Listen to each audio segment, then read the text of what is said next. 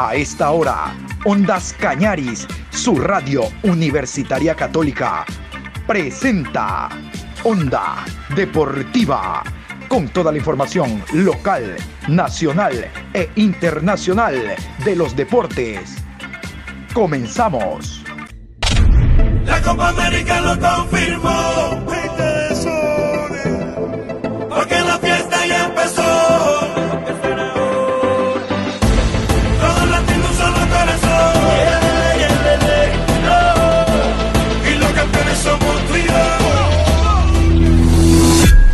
Hola, ¿qué tal? Buenas tardes. Aquí estamos en la programación Onda Deportiva. Hoy, miércoles 2 de junio, programa 745. 745. Vamos a seguir. Hoy el tema y a lo largo de estos días será la eliminatoria y luego vendrá el tema Copa América. Ya les dijimos en la mañana que está re, re, re, rectificado, ratificado, ratificado y reconfirmado de que Brasil es sede de Copa América. Eso no hay vuelta de hoja. Vamos a hablar de la eliminatoria. Iniciamos como siempre. Es que quiero que usted sí aprenda los partidos de esta fecha entre jueves y viernes. Aquí están los encuentros a desarrollarse. Fecha número 7. Jueves 3 de junio a las 16 horas en la ciudad de La Paz, Bolivia frente a Venezuela. Árbitro central, John Ospina. Línea 1, John León. Línea 2, Wilmar Navarro. Cuarto árbitro, Carlos Betancourt. Asistente de bar, Diego Aro. Víctor Carrillo y Óscar Julián, asistentes internacionales. A las 19 horas en Montevideo, Uruguay enfrenta a Paraguay. Árbitro central, Wilmar Roldán. Línea 1, Alexander Guzmán. Línea 2, Miguel Roldán. Cuarto árbitro, Carlos Ortega. Encargado de bar, Nicolás Gallo. A las 20 horas en Lima, Perú versus Colombia. Wilton Sampaio, árbitro central. Asistente 1, Danilo Manís. Asistente 2, Bruno Pires. Cuarto árbitro, Rodolfo Toski. Encargado del bar, Bruno Arleu. A las 21 horas, en Santiago del Estero, Argentina enfrenta a Chile. Árbitro central, Jesús Valenzuela. Línea 1, Tulio Moreno. Línea 2, Lubín Torrealba. Cuarto árbitro, Juan Soto. Encargado del bar, Leodán González y Daniel Federus Cruz. Viernes 4 de junio a las 19 horas con 30. Brasil enfrenta a Ecuador. Árbitro central, Alexis Herrera. Línea 1, Carlos López. Línea 2, Jorge Urrego. Cuarto árbitro, José Argote. Encargados de bar, Cristian Garay y Nicolás Tarán. Vamos a hablar de la selección uruguaya. No hemos hablado de los charrúas, de la celeste. Resulta que en la mañana hablábamos de Arturo Vidal, el rey Arturo que dio positivo por COVID y no estará en los dos encuentros ante Argentina, allá en San Juan, y ante la selección eh, boliviana en Chile. Bueno, ahora Giorgio Darrascaeta no estará ante la selección paraguaya y el siguiente partido que tiene Uruguay en esta fecha número 7 y 8. Aquí está el comunicado oficial de la Asociación Uruguaya de Fútbol, la AUF. Escuche. La sanidad de la Asociación Uruguaya de Fútbol informa que el jugador Georgian de Arrascaeta concurrió al complejo celeste el día lunes 31 de mayo con su PCR negativo. En el día de hoy, martes, se realizó un nuevo estudio PCR que resultó positivo. Por tal motivo, el futbolista fue aislado y desafectado de la convocatoria para los partidos por eliminatorias ante Paraguay y Venezuela. En su lugar, el cuerpo técnico convocó al futbolista Brian Ocampo, quien se integrará a la selección uruguaya el día miércoles 2 de junio con PCR negativo. Bueno, textual es lo que decía el comunicado de la Asociación Uruguaya de Fútbol. Nadie está libre de que este bicho se le pegue jugador, eh, eh, médico, taxista, y cualquier persona le puede eh, ser positivo por este tema del COVID.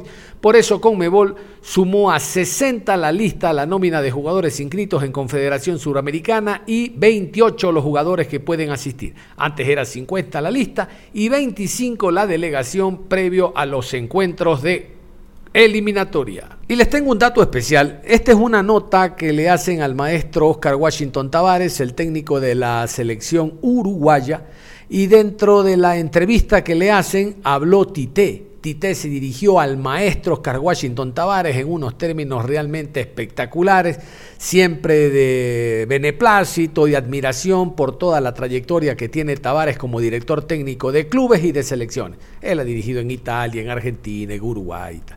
Entonces, eh, Oscar Washington Tavares no solo que le agradece, sino que analiza a Tite. Póngale oído, Tite es el técnico de Brasil, rival nuestro este viernes. Bueno, la verdad que emociona, ¿no? Este, bueno, lo que ha hecho este hombre como entrenador desde que llegó a la selección de Brasil, ha ganado todo, ahora en esta eliminatoria ya tomó la ventaja que ha tomado las anteriores, pero siempre con mucho reconocimiento, con mucho cariño, con mucha gentileza. Este, y bueno, y eso uno lo reconoce más las personas que están expuestas a todos los derivados de, su grandeza, ¿no? Y bueno, y me hace pensar lo que a veces cuando estoy medio solo reflexiono y pienso cuando era niño, ni pensé, yo qué sé, que el entrenador de la selección de Brasil en algún momento, porque yo me considero la misma persona que era antes la misma pasión por el fútbol, que en algún momento me dedica ese tipo de, cosas. Eh, y bueno, y es lo que, lo que me ha dado un poco de aliento para decidir continuar en estos últimos este, tiempos, que ya se van llegando a su final, pero que yo consideraba que por todo esto que les he explicado, lo que ven desde el exterior, este, sin ninguna ningún atisbo de, vamos a decir, de, soberbia personal, que me necesitaban todavía los, futbolistas, sobre todo cuando se venían los jugadores jóvenes y no, yo cada vez dentro de la cancha, cada vez hago menos, porque tengo algún problema de movilidad y esas cosas. trato, y cada vez tenemos menos tiempo para prepararnos con los equipos, los entrenadores. Este, eso lo impone la realidad del mundo también. Eh, los compromisos de los equipos y todo, cada vez menos tiempo para las selecciones. Eh, pero este, me sigo sorprendiendo de que haya llegado hasta acá. Entonces, me parece que sería un poco mezquino decir, bueno, ya hice tal cosa y todo, llegué a donde no pensaba, no. Vamos a seguir. Vamos a jugar otra eliminatoria. No tengo ninguna garantía que la podamos obtener para clasificar. Pero es una posibilidad y como hemos, dicho en todas anteriores, vamos a buscar algo que es muy importante, no solo para que los que estamos luchando por eso, sino para todo el pueblo futbolístico de Uruguay y todos los que han pasado por las elecciones y siguen pendientes de lo que está pasando. Así que les agradezco mucho que me hayan posibilitado el escuchar esas palabras de Tite. El contacto a esta hora de la tarde es con Josué Lapierre, periodista deportivo, del cual queremos tener algunos conceptos muy válidos respecto a la temática de Copa América, a la eliminatoria, en general, al tema deportivo. Josué, ¿cómo le va? Buenas tardes, bienvenido. Primero queremos conocer su opinión, nosotros ya hemos dado la nuestra en la programación, en torno a la próxima Copa América que tiene como sede ratificado el país de Brasil, ya se han confirmado incluso las sedes, eh, el tema, la pandemia, la situación social que vive el país, parecían detonantes como para que no se realice ya la Copa América, pero finalmente es un hecho. ¿Cuál es la opinión que tiene usted, mi querido Josué Lapierre? Bienvenido, buenas tardes. ¿Cómo le va, mi estimado John? Muy buenas tardes. Buenas tardes a todos los oyentes de Radio Ondas Cañares. Un placer, un gusto de poder debatir, compartir comentarios con respecto a, la temática, eliminatorias, Copa América. Y bueno, con respecto a la Copa América, ahí como usted nos indicaba, ya se ratifica que se jugará en, en el país de Brasil, luego de tantas vueltas, que las gestiones, que aquí no, que aquí sí, que esperemos confirmación, que posiblemente Estados Unidos, que Chile se ofrecía, incluso nuestro país Ecuador se ofrecía para poder realizar este evento. Al menos en mi opinión creo que fue una gestión muy acelerada, quizás hasta desacertada, por, los, por lo que significa jugar en Brasil con respecto a la pandemia que estamos atravesando en este momento. Como sabemos, la tasa de, infectados, la tasa de mortalidad que sucede en Brasil es muy crítica, es de tomar en consideración. Yo creo que los dirigentes no pensaron tan profundo de cuáles pueden ser los riesgos. Entiendo que el tema económico está de por medio, quizás no lo podían cancelar, pero es un tema que da a debatir muchas cosas, a compartir argumentos con muchos colegas, incluso la, el público en general que conoce la situación que está pasando. Muchos, creo que la gran mayoría estaba, está en desacuerdo en que se juegue la Copa América en ese país. Se hablaba también de Estados Unidos, se complicó. Por ahí dicen las disputas entre Conmebol, con CACAF. No se pudo concretar. Yo creo que a nivel de, muchos decían, Estados Unidos también quizás la mayor tasa de, de infectados por COVID. Sin embargo, es uno de los países con más avances a nivel de vacunación. Así que se da ahí quizás esa comparación para, para mi gusto y lógica con respecto a Brasil, Estados Unidos, pero por disputas entre, entre confederaciones, entiendo que no se pudo llevar a cabo en, en, en Norteamérica, en Estados Unidos, con respecto a Argentina y Colombia, que eran las sedes principales. Lamentablemente la situación política social que está suscitando en el país colombiano no permite que se pueda jugar de una de, de manera correcta, de una manera tranquila la Copa América en ese país que se desarrolle al igual, de igual forma en Argentina, que es por otro lado con la situación de la pandemia, otra ola, otra cepa que va ingresando a, al país argentino, más casos de COVID, lamentablemente la tasa de, de mortalidad va incrementando, están en cuarentena y demás, complicaba esa situación. Alejandro Domínguez, como vuelvo y repito, para mí una acelerada mala decisión por lo que está pasando en Brasil, un riesgo que esperemos todo vaya con normalidad, con los cuidados correspondientes, porque pueden salir afectados varios países, varias elecciones.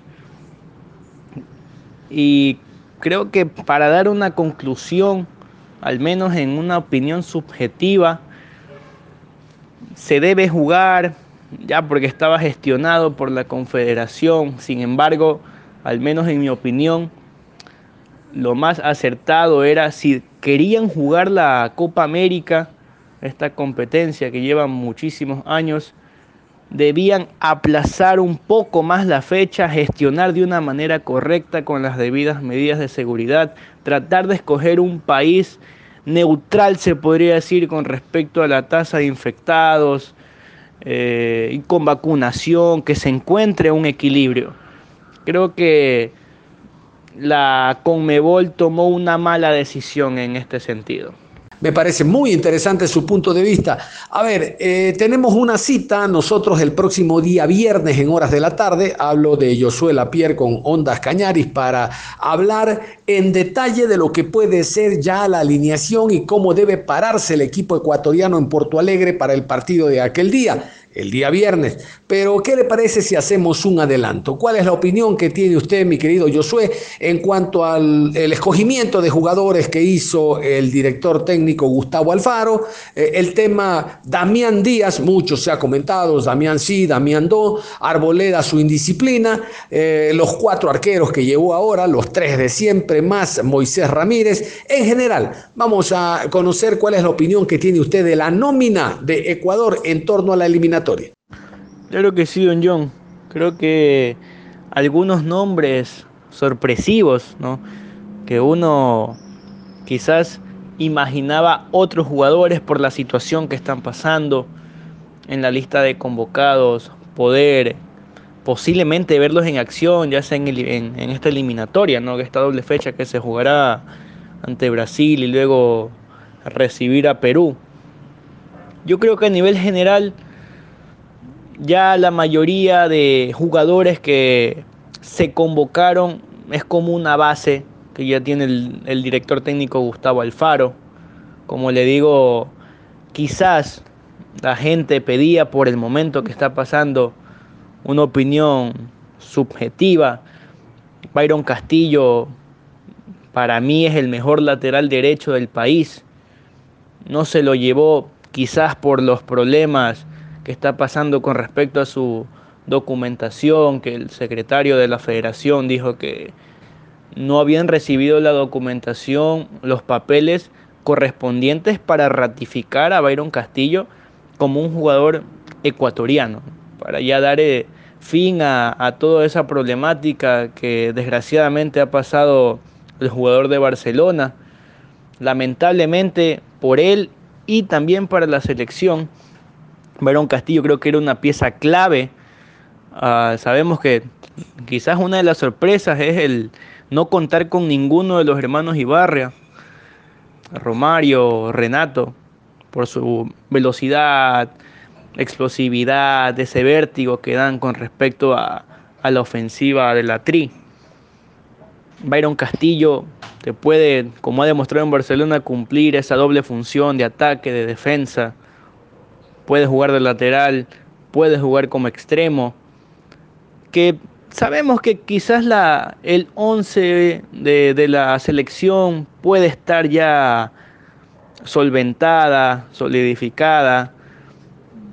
Pero para el cambio, ¿no? Uno decía, llévalo. Bueno, no va, no va Byron.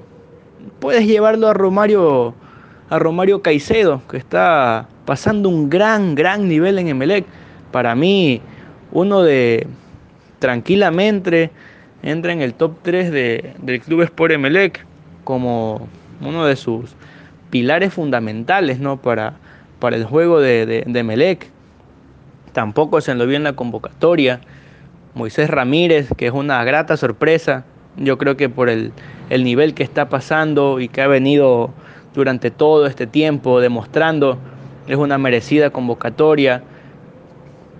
Gustavo Alfaro creo yo que es un técnico de proceso que va tiene a su plantilla joven, va llevando jugadores promesas, se podría decir, que pueden ir evolucionando con el tiempo, que ya vayan palpando lo que es la selección ecuatoriana, que más que llevarlo a un partido durísimo como será ante Brasil, que uno ve su lista de convocados y está Eder, por ejemplo, Eder Militao, Neymar, Vinicius Junior y demás jugadores que, bueno, uno tiene la, la posibilidad de verlo jugar en, las ligas europeas, ¿no? Con un nivel altísimo, un partido bravo que va a tener Ecuador. Espero que los jugadores se mantengan con ese nivel que desgraciadamente por el tema pandemia se tuvo que aplazar la fecha y todo está mucho más apretado en el calendario. En ese nivel que nos mostraron, que nos mostraban ante Colombia, ante Uruguay, que uno podía decir, esta selección da para más, ya está mostrando un nivel muy bueno, pero puede dar más. Como uno dice, el hincha ecuatoriano, no, va, va mostrando quizás ese, ese juego que permite ilusionarnos ¿no? para clasificar al Mundial. Como tal usted decía, empezamos con las eliminatorias, luego veremos para la Copa América ambas fechas serán muy, muy duras.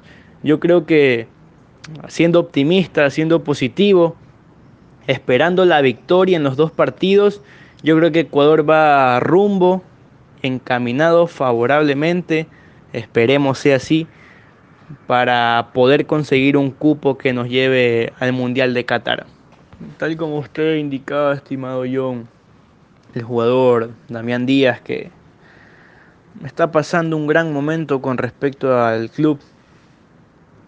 Tiene sus altibajos, no, no, quizás por la edad, por la exigencia que, que se pide en cada partido.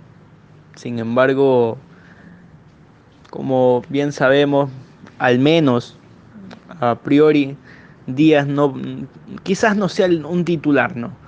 Pero dependiendo en el transcurso del partido, quizás se pueda necesitar ese control de tiempo, el control de balón, ¿no? Para no desgastar a los jugadores. Díaz, como ha demostrado en muchos partidos de Barcelona, ese relojito en mitad de cancha, generando juego, sabiendo cuándo pasarla, cuándo retenerla, cuándo jugar atrás, cuándo poner pase al espacio, que cruza en los laterales. Al menos sabemos que Gustavo Alfaro lo lleva con esa razón, creo yo, tener un, un suplente para esperar quizás algún partido, para aguantar cuando se lo pide el mismo técnico. Bueno, transiciones rápidas, que la coja Díaz, juegue para sus extremos, juegue para laterales, juegue para delanteros. Creo que es una pieza sorpresiva, pero quizás si el Quito Díaz se encuentra en un muy buen momento, puede ser de gran utilidad para la selección. Con respecto a Robert Arboleda, desgraciadamente todos sabemos lo que sucedió en Sao Paulo quizás una irresponsabilidad del jugador, más por la situación que, está pasando con pandemia y demás, al, ser Brasil uno de los países más afectados mundialmente. No sé, ya esto es como que opiniones subjetivas, no llevarlo, no llevarlo. Esperemos que haya aprendido una lección, que Gustavo Alfaro y dirigentes hayan hablado con él para tomar una decisión que ya el entrenador sabrá escoger ponerlo, no ponerlo, castigarlo, no, pero si le toca estar dentro del once inicial, como ha demostrado en anteriores partidos, con, su, con la dupla, sea cual sea, Javier Arriaga, está también Luis Fernando León, Ecuador tiene defensas centrales.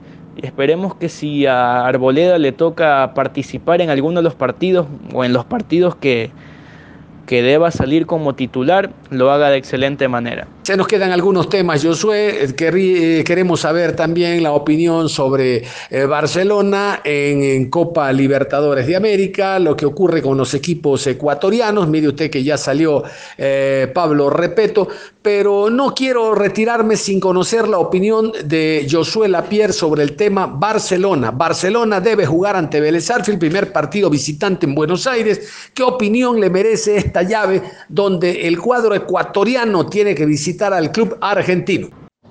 Así es, ya ves, uno puede decir complicados, ¿no? Al menos para Barcelona y Liga Deportiva Universitaria de Quito.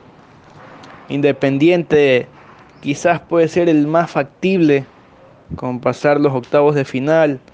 Que ojo, no se está diciendo que es un equipo fácil, pero comparando a lo que debe pasar Liga de Quito como es gremio. Creo que es uno de los opcionados a ganar esta Copa Sudamericana, aún con la incorporación de Douglas Costa, jugador que militó en Juventus y ha jugado en Europa muchos años. Creo que va a ser una prueba dura para los clubes ecuatorianos, al menos para, para Barcelona, enfrentarse a Vélez, que estuvo en el grupo de entre con Flamengo, con Liga de Quito, que le ganó al equipo universitario en Argentina. Uno, uno ve el torneo argentino y dice Vélez es uno de los equipos que mejor juegan en, en la liga, junto a River Plate y otros equipos que estaban peleando, ¿no? Y la, lo que es la, clasificación para las llaves, que en este momento ya conocemos la, las finales, que es entre Racing y Colón. Pero uno dice Vélez Arfiel muestra buen fútbol, ya lo demostró en la, en la fase de grupos. por gusto no clasificó.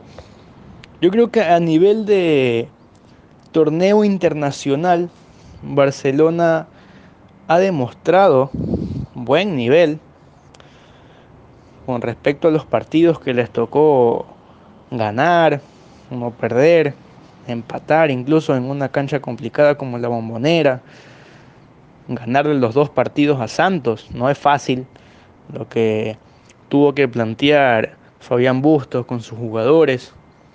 Va a ser un partido bonito, creo yo.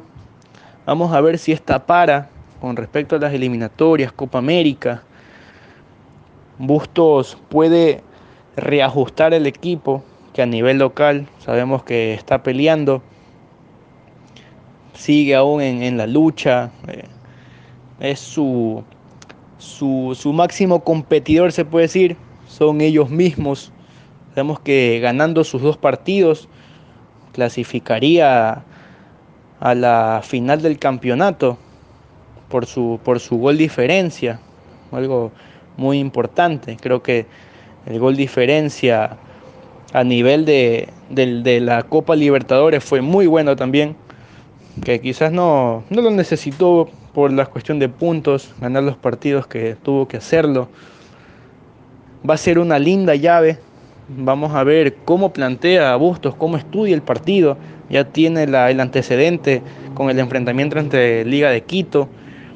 Con respecto a, a Liga de Quito, un partido bravo, muy complicado. Sabemos que Liga no juega bien. Tal como usted decía, la salida de respeto, veremos cuál es la decisión de la dirigencia para poder suplantar ese puesto, a quién van a contratar. Vamos a ver si les da tiempo ¿no? para poner en práctica su idea de juego, cómo con respecto a la plantilla, cómo va a plantearlo, cómo quiere jugar el técnico que viene.